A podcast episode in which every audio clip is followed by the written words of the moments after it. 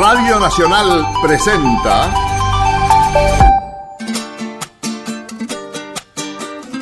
Patagonia Forestal, un espacio de encuentro y diálogo para compartir saberes y miradas.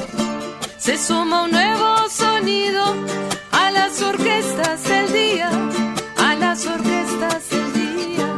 Se suma un nuevo sonido. Patagonia Forestal, un territorio de ideas y proyectos con visión de futuro. Se suma un nuevo sonido a las orquestas del día, a las orquestas del día. Se suma un nuevo sonido. Patagonia Forestal, un lugar para sentir la investigación, la innovación y el desarrollo.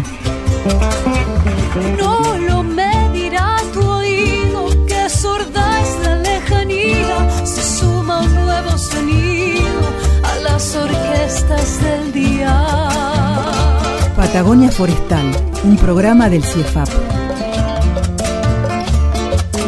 Bienvenidos al segundo programa de Patagonia Forestal, eh, ciclo 2020.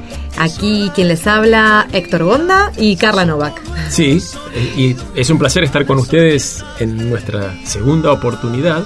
Y como dijimos la vez pasada, uno de los desafíos que nos propusimos es intentar demostrarles que la ciencia no es aburrida.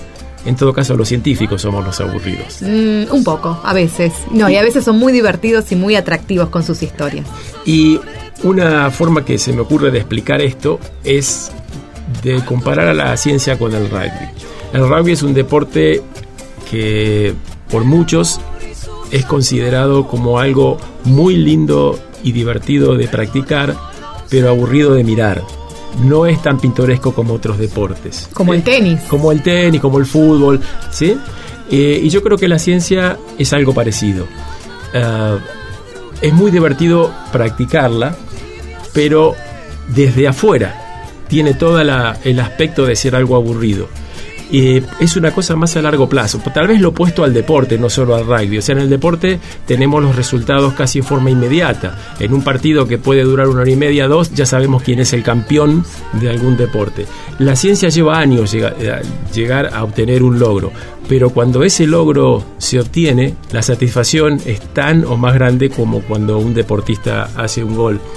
Es como el vino, es como saborear una copa de un buen tinto donde uno empieza sintiendo los aromas, mirando las piernas a través del cristal, tomando el primer sorbo. La ciencia es, es, es un poco así, es tiempo y esperar, ser paciente para lograr los resultados. Eso no quiere decir que uno no lo vaya disfrutando en el transcurso del proceso.